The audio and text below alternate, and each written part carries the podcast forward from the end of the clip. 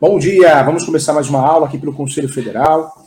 É, e a aula de hoje nós vamos falar o início, o começo no direito imobiliário. Quais são as leis, as ações necessárias para que possamos aí é, desvendar esse ramo maravilhoso e poder ajudar o nosso cliente. Vamos lá, vamos começar do começo para que possamos aí ter uma base para poder atuar com qualidade. Tá bom, vamos lá. É, o que é importante a gente lembrar? O direito imobiliário ele é um segmento do direito civil. Ele é um segmento do direito civil. O direito imobiliário ele aparece dentro do Código Civil. É, nós temos vários ramos no direito civil: o direito, o direito de família, o direito de sucessões, o direito médico, o direito imobiliário. Então, o direito imobiliário é direito civil, é um segmento do direito civil. Mas o que, que acontece de diferente em relação ao direito imobiliário, fazendo uma conexão com outros ramos? O direito imobiliário é um segmento do direito civil, só que possui conceitos e princípios próprios. Possui conceitos e princípios próprios. Então, no direito imobiliário, nós temos o quê? Conceitos de contratos diferentes, princípios diferentes. Então, um ponto muito importante que merece sua atenção é que o direito imobiliário, ele tem sim é, o pezinho no direito civil, ele pertence ao direito civil, mas possui conceitos e princípios, princípios próprios. Tá? Então, vamos deixar bem claro isso. Vamos lá, mais um ponto importante também que eu quero deixar para você aqui. É um ponto relevante, inclusive. Nós, temos aqui, nós temos aqui uma situação importante aqui. O direito imobiliário é um ramo multidisciplinar, então nós precisamos conhecer outros ramos do direito. Entre, entre, entre esses outros ramos, nós precisamos conhecer é, o direito do consumidor, nós precisamos conhecer, além do direito do consumidor, nós precisamos sim é, conhecer o direito registral, o direito notarial. Nós precisamos ter acesso a essa informação. É, nós precisamos, para que possamos aí trabalhar muito bem com o direito imobiliário. Outro ramo que nos interessa muito no direito imobiliário é o direito notarial. É o direito notarial. O direito notarial é um ramo que nós precisamos sim conhecer para atuar no direito imobiliário. Quando nós falamos do direito notarial, nós estamos falando de tabelião de notas. Tabelião de notas, estamos falando sim das escrituras públicas, é, ramo necessário, obrigatório para a atuação do advogado, advogada no direito imobiliário. Quando nós falamos aqui do direito notarial, não podemos esquecer também do direito registral. O direito registral é o fim. Muitas coisas são feitas no direito imobiliário para atingir o fim. Esse fim é a regularização do imóvel, é o sujeito, ele ou ela, a família, os autores, os requerentes, terem o registro da sua propriedade. Então, o grande fim do direito imobiliário é o direito registral. Então não dá para deixar de lado o estudo da Lei 6.015, a Lei de Registros Públicos. Não dá para deixar de lado é, o direito registral, os princípios do direito registral. Conhecer como funciona o cartório de imóveis, quais são os princípios, o que é registro, a averbação, as diferenças. Isso é muito importante e muito eficaz. Vale a pena, sim, aprofundar nossos estudos nesse sentido, para que possamos ser um bom profissional, uma referência no direito imobiliário. Vamos lá. Falamos aqui do alicerce do direito imobiliário, falamos aqui do conceito do direito imobiliário, é um conceito que, que vale a pena. Sempre você tem em mente que direito imobiliário é direito civil, mas tem princípios e conceitos próprios. Falamos aqui, sim, da importância do conhecimento em outras áreas, em outros segmentos, para entender o direito imobiliário, para poder atuar. E falamos aqui também da importância dos ramos conexos. Hein? Eu falo direito registral, direito notarial, são ramos conexos. O direito imobiliário, ele de fato é um ramo multidisciplinar. Nós precisamos sim conhecer, é, para atuar no direito imobiliário, nós precisamos conhecer, não pouco, mas muito, nós precisamos conhecer é, outros segmentos, outros ramos do direito. Volto a falar, então, o grande conceito do direito imobiliário é o ramo que trata da relação, direito imobiliário, é o ramo do direito civil que trata da relação entre homem e imóvel. Isso é o grande conceito, a grande definição do direito imobiliário que eu uso no meu livro Direito Imobiliário de AZ. É o ramo de direito civil que trata da relação homem e imóvel. Tudo que está relacionado ao homem imóvel, locação, compra e venda, doação, comodato, interessa ao direito imobiliário. Locação, né? então, interessa ao direito imobiliário. Então, o grande conceito do direito imobiliário é o ramo que trata, sim, da relação homem com os imóveis, no plural, com os imóveis. Toda a relação é estudada pelo direito imobiliário, até a relação de responsabilidade, a relação contratual, a relação registral, a relação de direito de vizinhança, a relação de consumo, a relação tributária. é, a relação criminal, né, crimes envolvendo esbulho possessório, estelionato, entre outros crimes que interessam ao direito imobiliário. Vamos lá, para entender essa situação, entender bem, vale a pena a gente saber que todo mundo tem que morar em algum lugar. Ou morar ou alugar, nós temos que morar em algum lugar. Em algum lugar nós temos que morar. Seja alugado, seja emprestado, seja doado, seja irregular, seja regular. Morar é fundamental, assim como se alimentar. Então, o direito imobiliário é necessário, é um ramo do nosso dia a dia. Eu falo que alguns ramos são ramos do dia a dia. Direito do consumidor, você acorda de manhã, a primeira coisa que você vai fazer é escovar o dente, apertar descarga, não é isso? É uma relação de consumo. Você está usando água. E o direito imobiliário é a mesma coisa. São ramos que não dá para fugir. Quer queira, quer não queira, você precisa desse ramo. É da vida. Diferente de outros ramos que muitas vezes você pode deixar de lado, um divórcio. Às vezes você separa de corpos, mas você não separa no papel. Então, o direito imobiliário é um ramo diferente, é, porque ele é acessível. Além de ser acessível, é um ramo que é do dia a dia, não tem como fugir dele, assim como o direito do consumidor. Quando nós falamos de direito imobiliário, o que eu quero deixar claro para você? E aí o início de tudo fica mais fácil de entender, de compreender. É, quando nós falamos de direito imobiliário, existem duas formas de adquirir propriedade. Duas formas de adquirir propriedade. A primeira forma de adquirir propriedade é através da forma originária. Forma originária. Eu trago como grande exemplo o uso capião. O uso capião é uma forma originária é, de adquirir propriedade, propriedade, com base na posse. Quem tem os os três pressupostos, posse, mas pacífica, irmãos do homem, tem direito de fazer uso capião. Esse uso capião pode ser feito judicial, extrajudicial ou de forma administrativa, que equipara a CRURB. No segundo momento, nós temos a segunda forma de adquirir propriedade no Brasil. E essa segunda forma de adquirir propriedade no Brasil é a forma derivada. O que é a forma derivada, professor Júlio? A forma derivada se dá através, sim, dos contratos, do mundo dos contratos. Já falei aqui que direito imobiliário é direito civil, mas possui princípios e conceitos próprios. Então, no direito imobiliário, nós vamos usar todos os contratos em espécies, contratos previstos no Código Civil, todos eles, e também no direito imobiliário, nós vamos ter os contratos próprios de direito imobiliário. Quais são os contratos próprios de direito imobiliário? Então, nós usamos todos os contratos em espécies, os contratos cíveis, mas nós vamos usar os nossos contratos, contratos de direito imobiliário. E aí eu trabalho com você para ficar bem didático, bem acessível, bem legal, é, seis contratos. Os contratos, os seis contratos mais utilizados no direito imobiliário. Então vamos juntos compreender esses contratos. Primeiro contrato que eu quero falar com você é o contrato preliminar. Contrato preliminar. O contrato preliminar é um contrato para fechar negócios. Para fechar negócios. Ele substitui a antiga proposta e aceite. A antiga proposta e aceite. Quando eu falo do contrato preliminar, vale a pena lembrar que esse contrato ele é usado pelo corretor, ou deveria, pelo corretor, pela corretora, imobiliária, vendedor, comprador, advogado, advogada, para tirar o negócio do mundo da cogitação e levar para o papel. Levar para o papel. Esse é o objetivo, levar para o papel.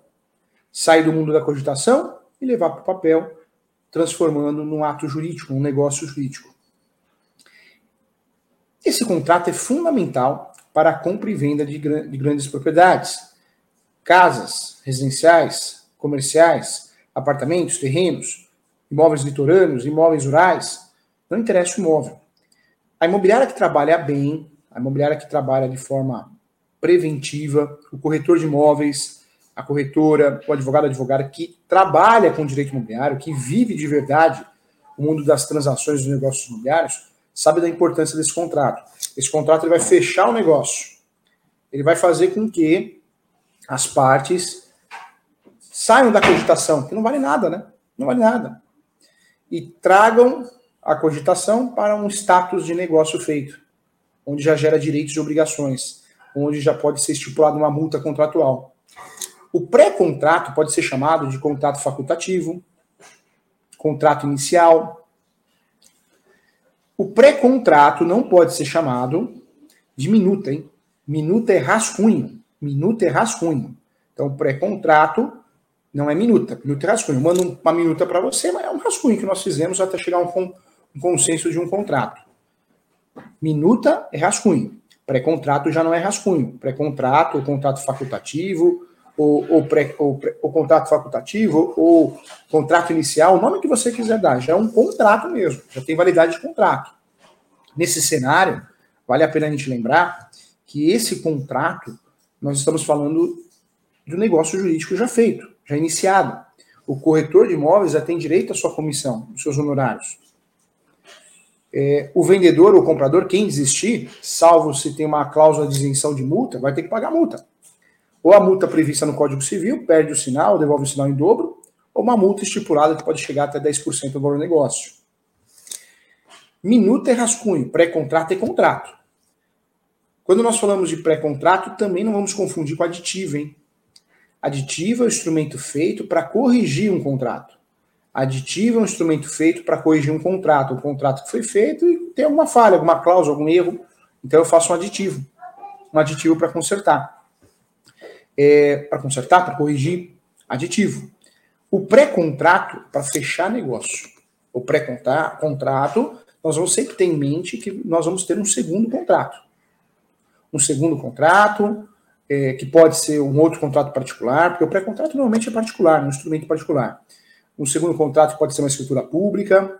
O pré-contrato, sempre nós vamos ter um segundo contrato. Mas você vai falar, professor Júlio, por que eu não faço um contrato só? Não. Transação imobiliária é algo muito sério. Seja um apartamento, seja uma casa, seja o que for, é algo muito sério. O valor dos negócios, das transações imobiliárias são valores consideráveis. Merece uma atenção especial. Eu não estou comprando algo que eu vou conseguir comprar amanhã com outro, outro com muita facilidade.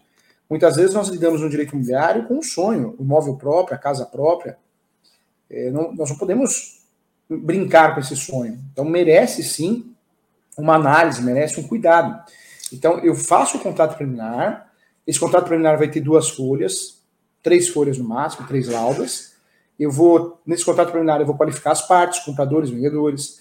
Eu vou falar do objeto, que é o imóvel a ser comprado, a ser vendido. Eu vou falar do valor do negócio, a forma de pagamento, a data da entrega da posse, da responsabilidade, se o imóvel vai com as pertenças ou não, os móveis dentro da casa ou não.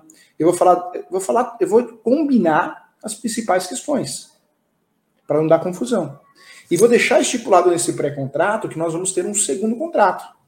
Se o imóvel é regular, provavelmente já vai ser escritura pública, para que possamos respeitar o artigo 108 do Código Civil.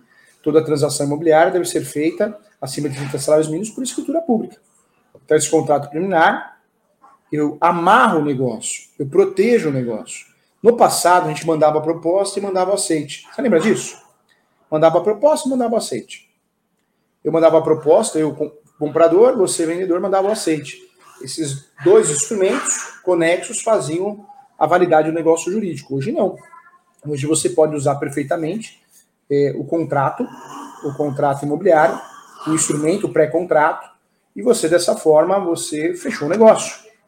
Esse pré-contrato já pode, inclusive, deve ter uma cláusula falando da comissão da imobiliária, da comissão do corretor, da corretora, isso é importante. É, muitos corretores, muitas corretoras imobiliárias atualizados usam esse contrato para se proteger. Usam esse contrato com uma cláusula dentro de autorização de serviço, autorização de trabalho. Porque muitas vezes a dificuldade do corretor de imóveis, qual que é? Fazer com que o cliente assine, né? Assine um contrato de prestação de serviço, autorização de trabalho. Essa é a dificuldade do nosso cliente. Então, o que, que eu peço a você aqui? Peço muita atenção a esse contrato preliminar, porque é um contrato muito importante em relação ao contrato, ao contrato, ao contrato principal.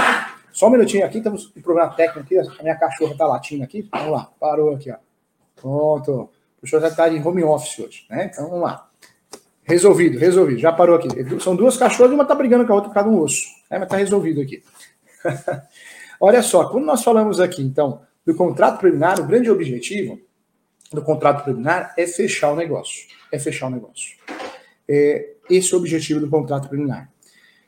Nós temos que ter em mente que o contrato preliminar, ou pré-contrato, ou contrato facultativo, nós sempre vamos ter um segundo contrato. Esse segundo contrato, em regra, tem que ser feito por escritura pública, feita pelo tabelião de notas, conforme a Lei 6.015, conforme as normas da Corregedoria. O Código Civil também dita essa regra. Toda transação imobiliária acima de 30 salários mínimos deve ser feita por escritura pública para que a gente consiga fazer o devido registro no cartório de imóveis. Então, peço sua atenção em relação a isso. É, eu diria assim que o contrato preliminar ou o contrato facultativo, nesse cenário, é um dos principais contratos que nós temos no Brasil hoje. O corretor, a corretora, o advogado, a advogada, a parte compradora ou vendedora que abre mão desse contrato, ele ou ela entra numa linha de risco, de insegurança jurídica. Esse contrato preliminar deve ser feito para fechar um negócio. Mas o mais importante são os anexos a esse contrato. Nós temos que praticar o due diligência. Você já ouviu falar sobre isso? O que é o due diligência? É uma proteção à transação imobiliária. Vamos lembrar que o due diligência é uma proteção às transações imobiliárias antes de acontecer. Mas existe hoje a figura, eu falo no meu livro Direito Imobiliário de Azer, o compliance imobiliário. No compliance imobiliário, o que é importante a gente ter em mente? É, eu fui contratado para fazer, fazer uma auditoria, mas a transação já foi feita, o negócio já foi feito. Então, isso chama compliance imobiliário. Compliance imobiliário depois do negócio feito. Sou contratado para conferir, para confirmar. É, do diligência, sou contratado uma auditoria imobiliária antes, antes do negócio ser fechado. O contrato preliminar é um contrato que me permite assinar e dar, dar um prazo de 30 dias para a solicitação das certidões, para que seja feito do diligência. Lembrando que eu posso ter uma cláusula nesse contrato preliminar para desfazer o negócio. Caso tenha uma certidão positiva, caso a, a ofereça algum risco, a transação imobiliária ofereça algum risco para o comprador. Eu tenho a possibilidade, sim, é, através desse contrato, de, de desfazer o negócio e não ter multa. Esse contrato é muito importante, merece nossa atenção, hein? Você que é corretor de imóveis, corretora, você que está assistindo o professor Júlio aqui, você que é advogado, advogada, não oriente o seu cliente a fechar um negócio sem usar o contrato preliminar. É o tempo hábil para você praticar o due diligence, é o tempo hábil para você é, proteger a transação imobiliária. É uma dica que eu dou com muito carinho para começar no direito imobiliário, para iniciar no direito imobiliário. É fundamental. É, inclusive, advogados advogados cobram um salário mínimo para fazer o due diligence, uma diligência, mais o contrato. Imobiliárias, corretores, corretoras, é, muitas vezes não, não cobram ou cobram. Então, é um serviço a ser prestado, um serviço importante, um serviço importante que faz toda a diferença. Então, eu peço atenção em relação ao contrato preliminar, tá bom? Vamos lá. É, o segundo contrato, queria falar com você, compra e venda, pagamento à vista. Compra e venda, pagamento à vista. É, vamos guardar dessa forma, compra e venda, pagamento à vista. Terceiro contrato, vamos falar do compromisso, compra e venda, e vamos falar do promessa. Compromisso e promessa. Compromisso, estou comprando algo, existe uma obrigação de fazer, talvez de pagar, uma obra a ser concluída. Então, compromisso. Promessa, estou comprando imóvel na planta. Uma expectativa de direito, uma fração ideal, ainda nem a matrícula eu comprei. Promessa.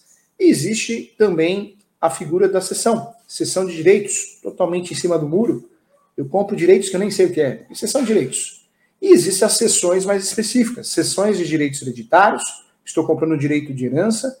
Importante lembrar que essa sessão de direitos hereditários é muito formal. Eu preciso da escritura pública, preciso. Preciso da anuência dos demais herdeiros, senão não vale nada, hein? Precisa tomar cuidado, sob pena de nulidade. E existe a, a, figura que eu respeito muito, que é a sessão de direitos processórios. Lembrando que a sessão de direitos processórios é um contrato maravilhoso. É o contrato que permite você comprar a posse de forma legal. Não é crime, não é estelionato, não tem nada de errado. Quando eu compro imóvel sem registro, sem escritura pública, eu compro imóvel de quem só tem a posse, é possuidor, é posseiro. O que eu posso comprar, que a lei brasileira permite, a jurisprudência, a seção de direitos possessórios e afins. Então, peço atenção em relação a isso, tá? Olha só que legal, então. Então, nós falamos aqui dos principais contratos de direito imobiliário. Nós falamos aqui da forma originária e da forma derivada de adquirir propriedade no Brasil. Vamos lembrar de uma pirâmide, né? Aqui a aquisição do imóvel, no topo da pirâmide, embaixo nós temos a forma originária e a forma derivada. São as formas de adquirir propriedade no Brasil. Originária e derivada. O advogado, a advogada, o corretor, a corretora, quem lida com o mundo das transações e negócios imobiliários, vale a pena lembrar que essa informação é muito importante. Porque se você confunde aqui, isso é o alicerce do direito imobiliário, tudo isso que eu falei até o momento, você vai ter dificuldade de advogar nesse ramo vai ter, vai ter dificuldade de iniciar nesse ramo, de começar no direito imobiliário. Então, isso aqui é o básico, básico para que a gente consiga dar andamento aos estudos específicos. Então, muita atenção em relação a isso. Vamos lá. É, quero também aqui dividir com você a diferença de registro e averbação, hein? Registro é a transmissão. Compra e venda. Estou vendendo para você. Registro. Morreu, estou fazendo inventário. Registro. Veja, registro estou transmitindo, transferindo, em vida ou em morte. A averbação, eu não transmito nada, não transfiro nada. A averbação são atos, são informações da vida. São atos, são informações da vida. Então, muita atenção em relação a isso, hein? Quando eu falo de averbação, são atos, são informações da vida. Então, não pode confundir. Quem faz escritura pública? Tabelião de notas. Quem faz registro? Cartório de imóveis competente. Não posso escolher o cartório que eu quero. Tabelião eu posso. Cartório de imóveis não. Então, são informações importantes, hein? Necessárias para não gerar nulidade, confusão e para que você tenha a confiança do seu cliente. Quero nesse momento aqui, o Giba vai, vai, vai colocar na tela, é, eu quero convidar você a fazer a pós-graduação comigo, a pós-graduação de Direito Imobiliário. É, eu sou coordenador da pós-Direito Imobiliário, tem mais de 200 corretores fazendo essa pós, uma pós maravilhosa, prática, ela é online, tem material de apoio, tem modelo de peça, tem oficina de prática, plantão de dúvida uma vez por mês, então as aulas são online, EAD. Só que uma vez por mês você tem aula remota. É uma pós diferente das outras e focada na prática, não é teórica. Então entra lá no site www.portalesu.com.br. Portal ESU. O que quer dizer ESU? Escola Superior Universitária, ESU. Portal ESU, www.portalesu.com.br. Após custa 958,80, gente. Você pode parcelar isso no cartão, é, o boleto, né, sujeito aos acréscimos que o boleto impõe e também o cartão. Mas é muito legal, né? É uma forma de você estudar, começo, meio e fim. Eu sou fã de curso. Curso é sempre bom de fazer curso. Mas qual que é a diferença da pós? Tem começo, meio e fim. Muita gente acha que vai fazer um curso de 10 horas, 20 horas, vai mudar a vida. Não vai. Não vai. O curso não vai mudar a vida de ninguém. É importante estudar. Mas não tem tempo hábil, né? Após não, tem começo, meio e fim. Tem conexão entre os ramos. Então é bem legal. Eu sou coordenador da pós imobiliário, convido a você fazer. Quem termina a pós imobiliário tem uma outra pós que é direito registral notarial. E eu convido você a fazer também. E sou coordenador da pós direito, direito civil e processo civil também. Então você tem aí três opções sobre a minha coordenação, fora os cursos eh, que tem o pós de trabalho, pós de previdenciário, tá bom? Outra dica importante que nesse site você consegue fazer mais de 100 cursos gratuitos com certificados reconhecidos pelo MEC. Tudo bonitinho, tudo certinho. Então entra lá, faz os cursos gratuitos, vai te ajudar para você iniciar na carreira no direito imobiliário, começar na advocacia imobiliária. Então, é, vai te ajudar sim, tá bom? Tudo gratuito, não gasta nada. É, vou passar o e-mail do professor. Eu quero que você me siga nas redes sociais, é julio.professor.direito. Eu sempre, sempre aviso das aulas, das palestras. É, o e-mail é julio.professor.direito.gmail, tá? Esse é meu e-mail. E também o WhatsApp, o WhatsApp para você marcar mentorias, professor que presta serviço de mentoria para advogados e advogadas, para fazer peças, para corrigir peças, para desvendar um despacho, uma ideia, trocar alguma informação, dividir responsabilidade.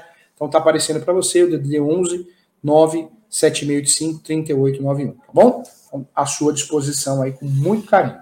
Vamos lá, o que, que eu quero também falar para você hoje, nesse momento? É, nós falamos do alicerce, do início, como começar no direito imobiliário, o básico, mas tem que aprofundar muito. É, outros contratos que merecem atenção especial, a locação. Nós temos na locação é, a Lei 8.245 de 91, que vai tratar da locação de imóveis é, residenciais, não residenciais e imóveis por temporada. Então nós temos que dominar essa lei também. Lembrando que a locação também nós temos outras legislações, como o Estatuto da Terra, que vai tratar da locação de imóveis rústicos e rurais, e tem o Código Civil, que vai tratar da locação eh, de bens móveis e bens imóveis em caráter de exceção. Quando eu falo de bens imóveis, vale a pena lembrar, nós temos aqui sim, é, e aí muita atenção em relação a isso, hotel, motel, aparte hotel, vaga de garagem e espaço publicitário, tá? Os espaços publicitários. Então, isso é o Código Civil que vai tratar, a legislação que vai acobertar é o Código Civil. Por isso, quem, quem atua no direito imobiliário precisa, quando vai atuar em relação à gestão de imóveis e locação, precisa conhecer essas três legislações, é muito importante. Eu volto no uso capião. O uso capião tem 36 espécies, e você precisa saber cada uma delas. Não adianta achar, só tem cinco espécies práticas. Quem fala isso, meu Deus do céu, né? é um absurdo. Porque se tem, cinco, se tem cinco espécies utilizadas na prática, tem 36, você procura um curso, uma pós, para conhecer essas 36 espécies, para poder escolher a melhor opção para o seu cliente. Nós não podemos ser tapados, topeiras, né? Ah, não, só sei cinco e tá bom. Não é assim. A vida a gente tem que aprender mais. Né? Pensou se o médico falar, não, é só dois procedimentos que tem, eu não reconheço os outros oito. Não tem lógica, né? Nós temos que evoluir estudando, aprofundando nossos estudos. Então, merece uma atenção especial em relação a isso. É, deixa eu falar para o Giba aqui. Tem perguntas, Giba? Tem perguntas aqui? Vamos ver. Tá. Então, vou responder algumas perguntas aqui. Foram enviadas. É, legal. Vou responder algumas perguntas que foram enviadas aqui pelo WhatsApp. Vamos lá. Professor Júlio, é, tenho três anos de advocacia. Como faço para poder iniciar? Iniciar na advocacia imobiliária. É, é importante. Quem não é visto não é lembrado. Então é importante você dar cartão, entrega cartão. Fala que você atua no direito imobiliário, é, escreve um artigo num jornal, uma revista, faz a diferença. Ah, não gosto de escrever. Então, marca palestra na OB, marca palestra no Prece, né? Você tem que aparecer. Então, uma dica para você aí, tá bom? O Fabian, Fabian. A Mariana está perguntando aqui, professor Júlio, o direito imobiliário tem muitas audiências? a Mariana quis dizer de uma forma geral. É, tem, muitos ramos têm audiência. Você pega trabalhista, sempre, toda reclamação trabalhista vai ter audiência. Toda. O direito imobiliário não, a maioria das ações não tem audiência, são provas documentais. Tem algumas ações, alguns procedimentos que nós vamos ter audiência, ações processórias, vamos ter audiência justificativa, justificação, mas normalmente nós não temos audiências para regularizar um imóvel, para advogar extrajudicial, não, não temos. Então não é um ramo que toda ação tem audiência. Não, pelo contrário, a maioria das ações não tem audiência. O Fábio Horta está perguntando, ele, ele, o Fábio Horta está falando que é especialista em direito previdenciário, mas ele queria criar um outro braço no escritório. É possível atuar conjuntamente em direito imobiliário? Fábio, quem faz tudo não faz nada. Eu sou muito sincero em relação a isso. O seu escritório pode fazer. Você pode contratar uma pessoa que trabalhe com direito imobiliário, ela que vai atender, ela ou ele, vai cuidar dentro do seu escritório do direito imobiliário. Mas eu, o advogado, assim como o médico, o contador que faz tudo, eu acho que ele perde credibilidade e a chance de errar é maior. O seu escritório pode fazer, mas você fazer tudo, eu, eu acho confuso. Eu acho que o risco de você errar é muito grande. Então, cuidado com isso. O Wellington, professor Júlio, infelizmente o YouTube está muito poluído. Vejo vários vídeos de pessoas que estão iniciando, tentando ensinar, mas as pessoas não têm conteúdo para isso. infelizmente, o YouTube fica difícil de estudar. Eu concordo, você vai ter que, você vai ter que achar professores da sua confiança, vai usar esse professor, essa professora como mentor, porque a internet, as redes sociais, é fácil ligar uma câmera e falar, falar qualquer besteira, asneira, groselha, né? Então, tem que tomar cuidado. O YouTube já foi muito bom, está muito poluído. Hoje você precisa selecionar muito para ter um conteúdo de qualidade. É impossível uma pessoa que nunca fez aquilo ensinar. É impossível uma pessoa que fez duas ações de campeão querer ensinar a fazer uso campeão, regularização de imóveis. É estranho, é esquisito. Eu acho que tudo na vida a gente leva um tempo para aprender, para absorver, para absorver informações. E, e, esse tempo chama aderência, né? Por isso, quando eu vou contratar como professor, o que, que eu vejo? Aderência. Tem informação, mas tem prática? Quantos anos de prática? Quantas ações você fez? Agora, ligar uma câmera e sair explicando, e hoje em dia todo mundo vende curso, mas é, é do jeito que tá, né? E o Ian pergunta aqui, professor Júlio, como que eu faço para fazer sua pós-graduação? Ian, você tem que entrar no www.portal Aí você consegue fazer minha pós de direito imobiliário, tá bom, Ian? Muito legal. O Giba tá, tá jogando na tela de novo aqui. Tá? Então entra lá e você consegue fazer minha pós. O Gabriel pergunta, professor Júlio, como consigo fazer cursos gratuitos? Eu acabei de falar, sim, consegue sim. Vários cursos gratuitos à sua disposição entra no site www.portaliso.com.br, tá bom? Legal, né, gente? Venha fazer minha pós-graduação, vem estudar, estuda que a vida muda, estuda que conhecimento ninguém rouba de você, estuda para respeitar o seu cliente, seja especialista, quem faz tudo não faz nada. Conte comigo. E aí eu quero divulgar também, quem quer, quiser um livro para estudar, é, um não, mas vários, eu tenho o Direito Imobiliário de AZ, da minha autoria, Advogado Imobiliário de Sucesso, Vademec Imobiliário, Prática na Advocacia Civil, Dicionário Imobiliário e Cível, todos esses livros à disposição, você entra na editora Mizuno, no site, e consegue adquirir com facilidade esses livros para você, para você iniciar vários modelos de peças, explicações. Um dos meus livros de direito imobiliário atualmente são os mais vendidos no Brasil, e também né, acabamos de ganhar pela segunda vez o prêmio da revista Four Times como o livro mais querido do Brasil de direito imobiliário, tá bom? Olha só, ali chegou uma pergunta aqui do Cresce. Aline Celiciana, professor, o senhor considera importante fazer a pós civil além de imobiliário? Eu considero. É, eu acredito que todo profissional, todo profissional tem que aprofundar os estudos em direito civil e processo civil. Ah, mas eu vou atuar em trabalhista, eu vou atuar em previdenciário, eu vou atuar em criminal, mas tem, gente. Eu falo que o, direito civil e o direito, o processo civil é estrutural. Então, quando você sai da faculdade você não está contente com a faculdade, porque normalmente a faculdade nós sabemos, né? Não, não dá para aprofundar os estudos, ensina muita coisa errada, é diferente da prática. Então, é importante talvez você fazer uma pós civil e depois, mais preparado, mais forte, fazer uma pós imobiliário para você poder acompanhar. Quando a gente tem bagagem, a gente consegue acompanhar melhor né, o curso, ter um aproveitamento melhor. É, inclusive, a minha pós civil também custa 958,80 lá no portal ISO. Uma pós maravilhosa, pós Direito Civil e Processo Civil. Tá bom? Legal. Muito obrigado a todos. Estou à disposição para mentorias, aulas, palestras. É, me siga no Instagram, no meu canal do YouTube, se inscreva lá também. Vá lá no meu canal, dá, é, o canal é o professor Júlio César Santos. Se inscreva no meu canal do YouTube. É, acompanhe o professor, eu quero teu bem. Desejo a você paz, amor, saúde, tudo de melhor da vida, tá bom? Muito obrigado e até a próxima.